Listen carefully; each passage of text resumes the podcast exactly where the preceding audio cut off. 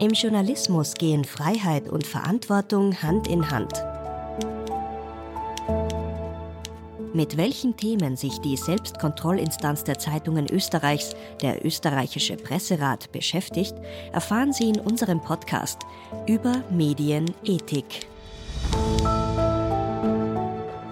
Mein heutiger Gast ist die Grünen-Politikerin Mary Disoski. Auszüge aus dem Gespräch könnt ihr auch in unserer achten Folge nachhören zum Thema Satire und Kunstfreiheit. Mary Disoski ist Abgeordnete zum Nationalrat und wurde im Jahr 2020 zur Frauensprecherin der Grünen gewählt. In der Vergangenheit hat sie sich immer wieder kritisch über Karikaturen geäußert und diese als sexistisch eingestuft. Ich wollte von ihr daher zunächst wissen, was kennzeichnet Ihrer Ansicht nach gute Satire?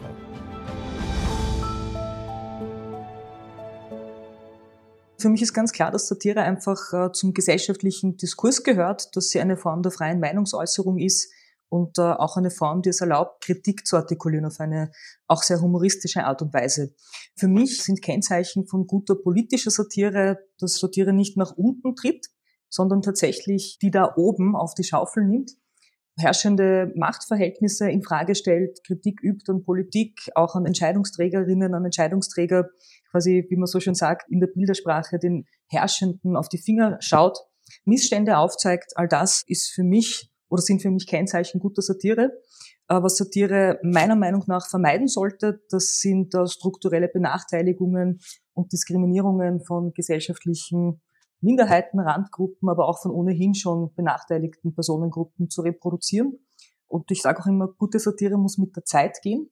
Was meine ich damit? Äh, ich finde, dass gute Satire nicht überholte, abgedroschene Plattitüden aus der Vergangenheit reproduzieren und wiederholen sollte, sondern sehr wachsam auch das Zeitgeschehen, das Aktuelle beobachten sollte, auch aus einer zeitgenössischen Perspektive herauskommend und deshalb finde ich gerade Sexismus, wenn er in der Satire vorkommt, sehr problematisch und äh, vor allem auch sehr unnötig, weil da tatsächlich sehr althergebrachte, schon längst überholte Rollenbilder, Rollenklischees und diese Idee von der Überlegenheit eines Geschlechts über ein anderes reproduziert werden. Das wären für mich die Grenzen äh, der Satire. Und auch dort, wo tatsächlich, weil ich das Wort Grenzen jetzt schon erwähnt habe, dort, wo durch die Kunstfreiheit äh, gedeckt eine Grenzüberschreitung passiert, das wäre auch ein Punkt, wo ich sage, puh, da wird schwierig. Sie haben es schon angedeutet, dass ja oft Politikerinnen und Politiker Gegenstand der Satire sind. Gibt es hier auch bei Politikern, die sich ja viel Kritik gefallen lassen müssen, Ihrer Meinung nach Grenzen? Ja, die gibt es ganz eindeutig. Ich habe mir auch ein Beispiel überlegt, das ich in der Vergangenheit kommentiert habe. Ich glaube, Sie erinnern sich daran, wir hatten 2021 in den oberösterreichischen Nachrichten eine Karikatur von der damaligen SPÖ-Vorsitzenden und Oppositionsführerin Pamela Rendi-Wagner. Die war bildlich dargestellt quasi als Nummerngirl, das irgendwie leicht bekleidet in Dessous mit einem Bustier aus einer Torte springt. Und es gab parteiübergreifend, was mich auch sehr gefreut hat, einen sehr klaren Aufschrei, interessanterweise von Frauen, von Männern nicht, die gesagt haben, hoppla, hier ist wirklich eine Grenze nicht nur überschritten und klar verrutscht, das ist einfach unangebracht, geschmacklos und hat keinerlei diskursiven Mehrwert, eine Politikerin auf diese Art und Weise diffamierend darzustellen, sie auf ihre Körperlichkeit zurück zu reduzieren und gar nicht mehr über Inhalte zu sprechen. Das war, glaube ich, ein Momentum, wo es einen parteiübergreifenden Aufschrei gegeben hat, wo ich auch weiß, dass auch mehrere Personen das beim Presserat auch gemeldet haben, wo es ja auch vom Presserat die Einschätzung gegeben hat, das sei schon hart an der Grenze. Und das war ein Momentum, wo ich mir gedacht habe, das geht sich einfach mit Satire auch nicht aus. Noch ein Beispiel war, glaube ich, die Darstellung von Johanna Mikl-Leitner, wo man sie sieht, die niederösterreichische Landeshauptfrau mit ihrem Vorgänger, dem Erwin Pröll. Und man sieht ihn in einer Handbewegung, die Richtung ihrer Wange geht. Und äh, was natürlich nahe liegt, ist sinngemäß Erwin Bröll legt Johanna Mikl-Leitner eine auf. So, auch das spielt mit diesen Geschlechterklischees vom kleinen, unbedarften Mädel, das vom großen Senioren, Patriarchen da quasi zurechtgewiesen wird. Und das Problematische daran ist, wir leben in Österreich in einem Land, in dem Gewalt gegen Frauen für jedes dritte Mädchen, für jede dritte Frau einfach Realität ist. Also das ist gelebte Realität, das ist der bittere Ernst und gehört zum Alltag von Mädchen und Frauen in Österreich. Und dann herzugehen, das wissend, so eine Gewaltverharmlosung und so eine seltsame Persiflierung, glaube ich, hätte sein sollen, voll Gewalt in eine Zeitung hineinzusetzen. Da finde ich, sind doch die Grenzen des verantwortungsvollen Umgangs überschritten.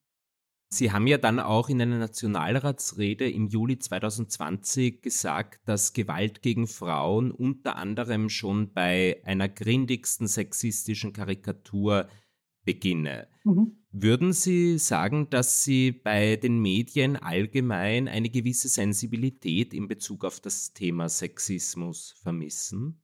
Ich würde einen Schritt weitergehen und sagen, dass ich gesamtgesellschaftlich eine erhöhte Sensibilität bei diesem Thema vermisse. Anders ließe es sich auch nicht erklären, weshalb wir nach wie vor Phänomene haben wie klassische Blickfangwerbung, wo Frauen auf sexualisierte Art und Weise dargestellt werden, um Produkte zu bewerben. Eine nackte Frau, die Bier trinkt, was hat das mit dem Bier zu tun?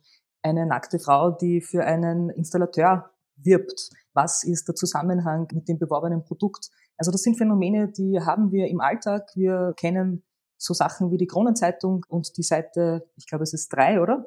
Mit der barbusigen Frau. Was sagt uns das aus über die gesellschaftlichen Verhältnisse, auch über die Geschlechterverhältnisse in unserem Land? Und auch Phänomene wie Gender Pay Gap oder der Pension Gap. Wir wissen nach wie vor, dass Frauen einfach tatsächlich in Österreich nicht gleichberechtigt sind. Das ist ein Missstand und diesen Missstand kann man nicht aufs Korn nehmen. Das ist für 50 Prozent der in Österreich lebenden Bevölkerung Realität. Und das ist nicht lustig, das ist nicht ironisch, das ist einfach bittere Realität. Und meine Aufgabe als Frauenpolitikerin ist, diese Realität erstens zu benennen, zweitens Maßnahmen zu setzen, um das zu ändern. Und ja, da gehört auch gesamtgesellschaftlich die Sensibilisierung aller gesellschaftlichen Bereiche, auch der Medien hinzu. Ich weiß und schätze sehr, dass es sehr viele Journalistinnen und Journalisten gibt, die genau in diesem Bereich arbeiten, die genau auch diese Missstände aufzeigen, die diese noch immer nicht erreichte Gleichberechtigung thematisieren.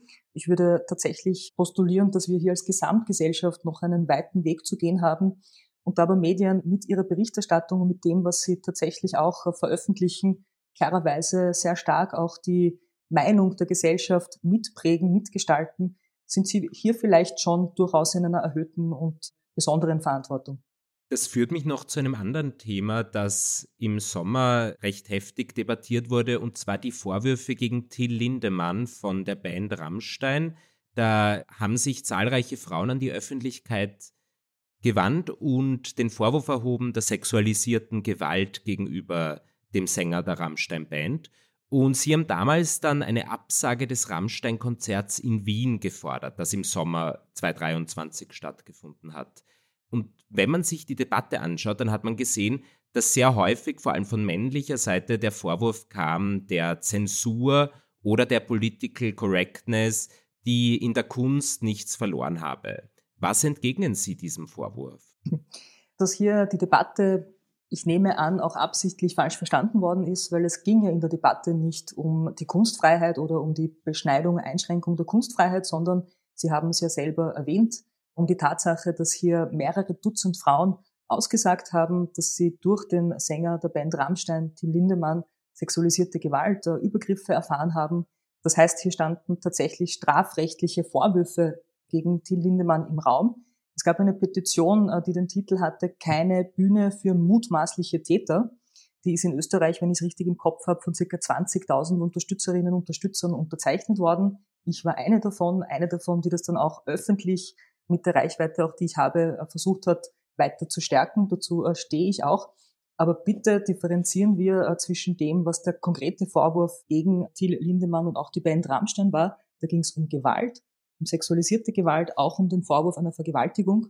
Und das ist zu differenzieren von Fragen der Kunstfreiheit und von Fragen nach dem, was Kunst darf oder auch nicht darf. Das sind zwei völlige Paar Schuhe und ich glaube, das wurde doch auch bewusst in der öffentlichen Auseinandersetzung falsch verstanden. Für mich ist klar, dass die Kunstfreiheit ein sehr hohes Gut unserer Demokratie ist, das ich selbstverständlich als Person, als Privatperson und als Politikerin wahre und unterstütze.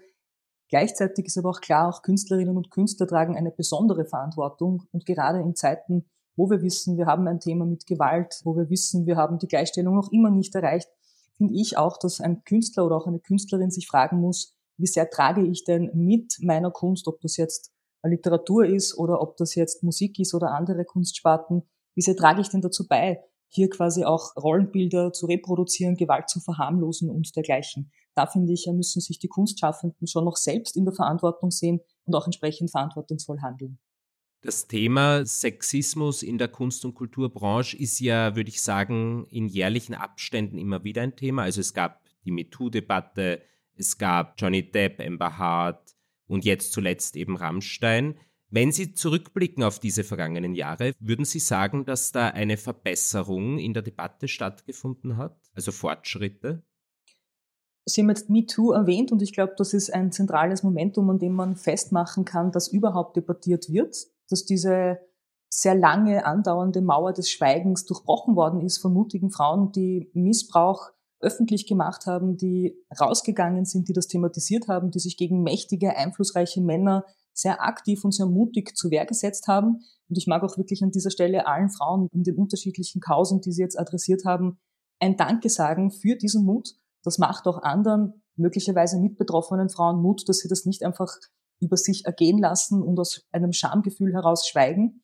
Das war, glaube ich, sehr zentral, dieser Markstein auf dem Weg dorthin, wo wir sind, dass Frauen aufstehen, dass Frauen auch aussagen und hier auch Konsequenzen fordern.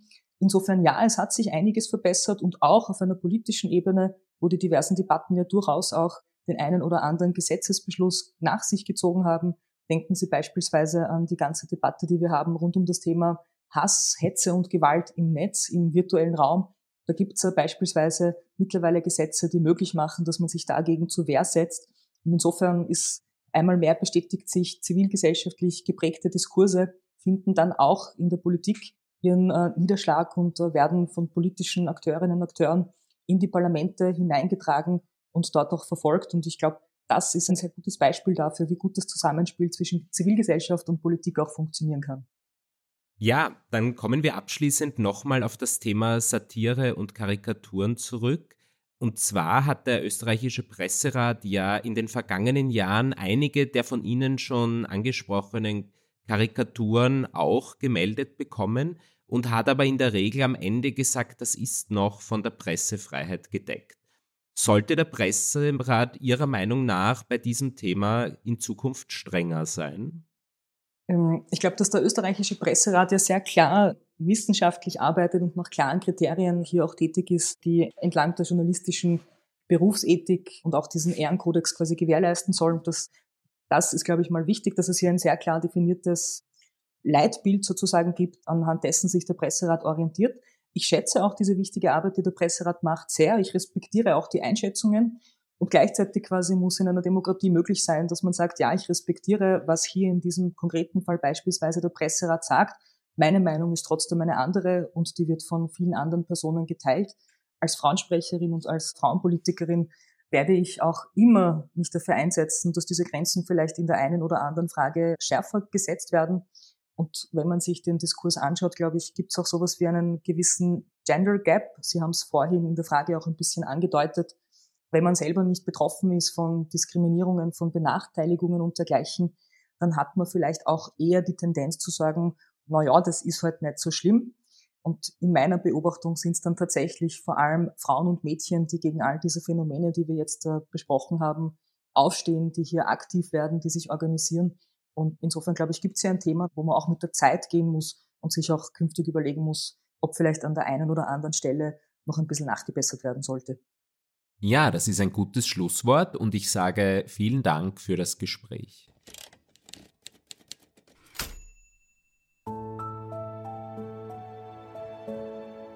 Moderation Luis Paulitsch. Recherche Edwin Ring und Luis Paulitsch. Redaktion Iris Haschek. Schnitt Kari Koren. Sprecherin Iris Haschek. Über Medienethik ist eine Kooperation des österreichischen Presserates mit dem Verein zur Förderung eines selbstbestimmten Umgangs mit Medien. Die Folgen werden auch von Radio Orange ausgestrahlt. Eine Produktion von Inspiris Film www.inspirisfilm.tv